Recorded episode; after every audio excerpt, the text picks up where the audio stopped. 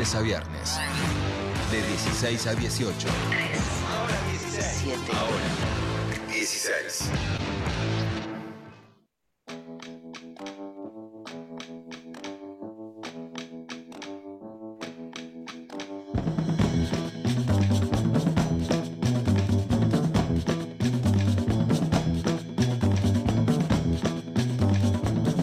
Cuatro de la tarde, 52 minutos. Seguimos en Ahora 16 en Nacional Rock 93.7. Acordate 11 3939 8888 si querés dejarnos algún tipo de mensaje vía WhatsApp, ya sea de texto o eh, de audio. Todos los recibimos ahí. También estamos en las redes arroba Nacional Rock 937.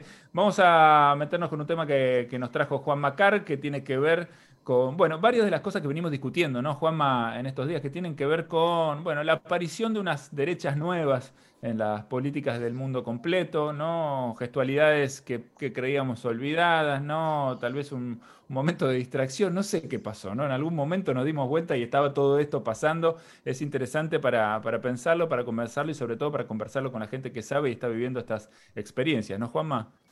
Señor, vamos a, tener una conversación desde la noche madrileña, ya lo dijo cuando estábamos afuera del aire y ya me, siento en Madrid en la noche madrileña y digo, qué lindo poder hablar con él, con Gerardo Pizarello, que es nada más y nada menos que diputado de Unidas Podemos, un hombre que nació en la Argentina, pero que se fue a vivir eh, luego, claro, a España y es diputado en ese país. ¿Cómo estás, Gerardo? ¿Todo bien? ¿Qué tal, chicos? ¿Cómo andan?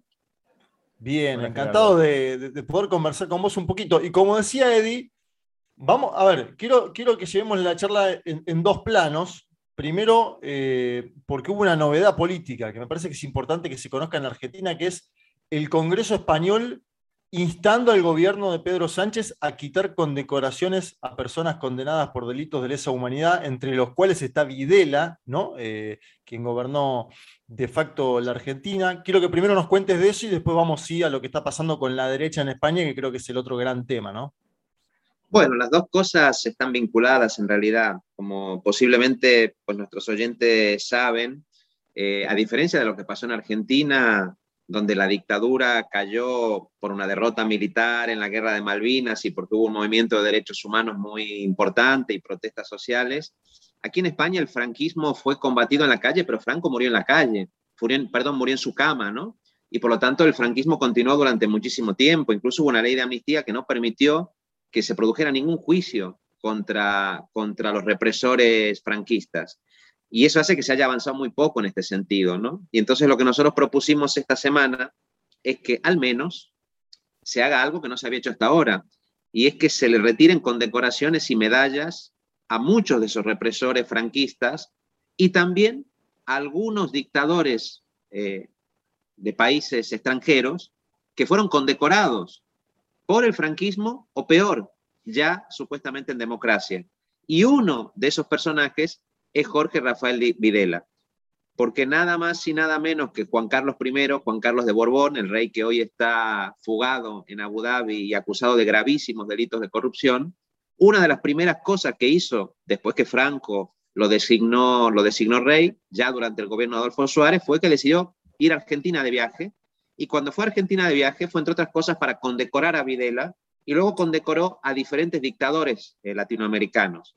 Y nosotros lo que estamos diciendo es que 40 años después de que se aprobó la Constitución Española del 78, lo menos que podríamos hacer es quitarles esas condecoraciones a esos dictadores que fueron reconocidos o por el franquismo o peor ya en democracia. ¿Y cómo han votado las diversas fuerzas del Congreso esta moción que plantean ustedes o qué posición han tenido, digamos? Porque conocemos, y ahí vuelvo al tema de la ultraderecha, ¿no? Eh, el surgimiento de Vox, esta tercera fuerza hoy en España, que imagino que está en contra de que se quite esta condecoración, por ejemplo, a Videla, ¿no? Bueno, mira, es una cosa interesante porque fueron los únicos que votaron en contra, abiertamente en contra.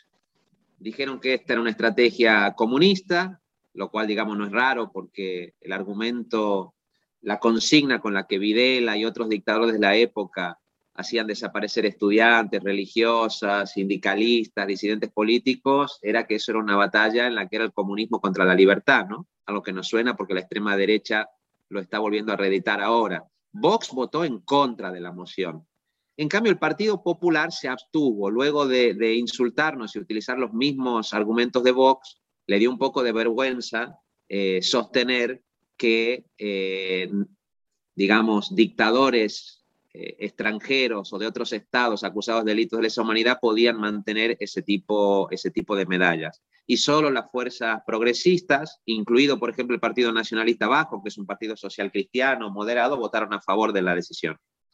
Te llevo a, algo que me preocupó y bastante mirando las noticias, que es esta movilización que hubo en Chueca, una movilización abiertamente neonazi y que a la vez me hace acordar eh, a, otra movilización que hubo en febrero pasado en Madrid también. O sea, eh, nosotros estamos, estamos en la noche madrileña ahora con vos, tranquilos en un bar hablando, pero de golpe la verdad que España y Madrid estos últimos meses fue escenario de movilizaciones abiertamente neonazis y esto es algo que nos preocupa. ¿Cómo, cómo, lo evalúas eso?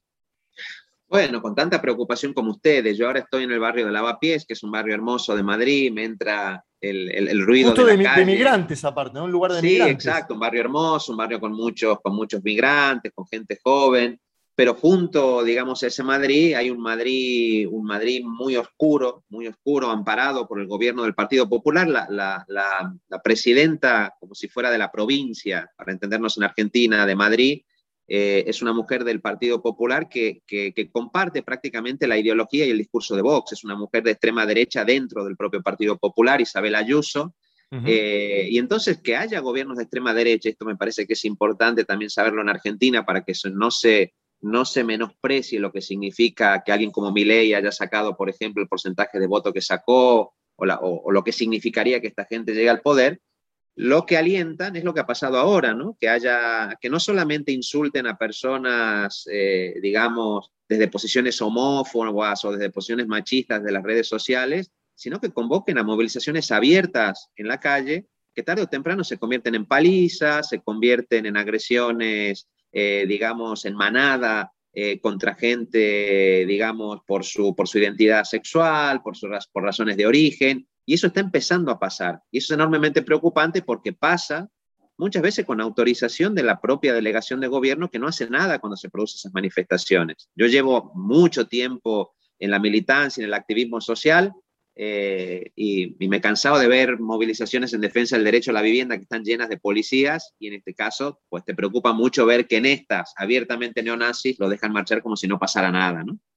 Sí, Gerardo, ¿sabes qué pensaba? Yo recién decía, viste, por ahí hubo un momento en el que no nos dimos cuenta qué pasó y de repente estas nuevas derechas estaban instaladas y disputando, ¿no? Espacios de poder dentro dentro de la política. Eh, te preguntaba si, bueno, si, si, reflexionás acerca de qué pasó, cómo fue que, este fenómeno se, generó, si tal vez las formas tradicionales de la política, los políticos que venían ejerciendo este, bueno, los cargos o, la disputa política no vieron venir, ¿Qué, ¿de dónde viene esto? ¿no? Eh, ¿Qué está, ¿Con qué estábamos distraídos para que, para que esto sucediera sin que nos diéramos cuenta, tal vez cuando ya es eh, evidentemente tarde, ¿no? Si vemos estas manifestaciones en la calle.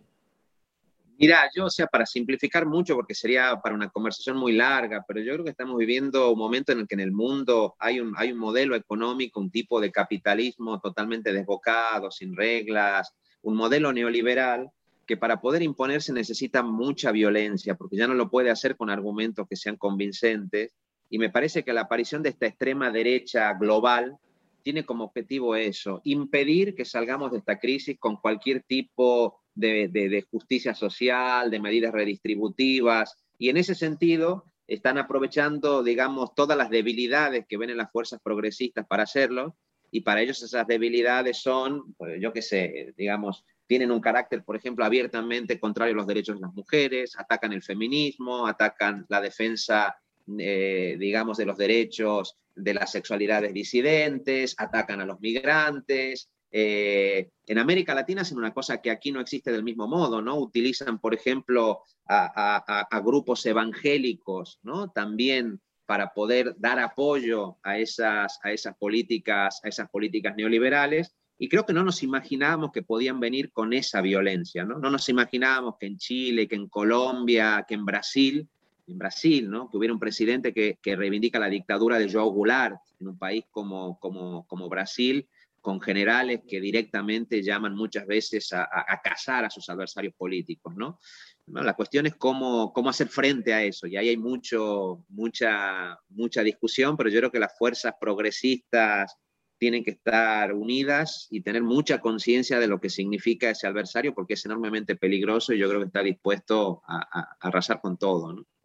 La derecha se, ha vinculado el último tiempo, sobre todo a través de, bueno, lo comentábamos, Vox, ¿no? La Fundación Disenso.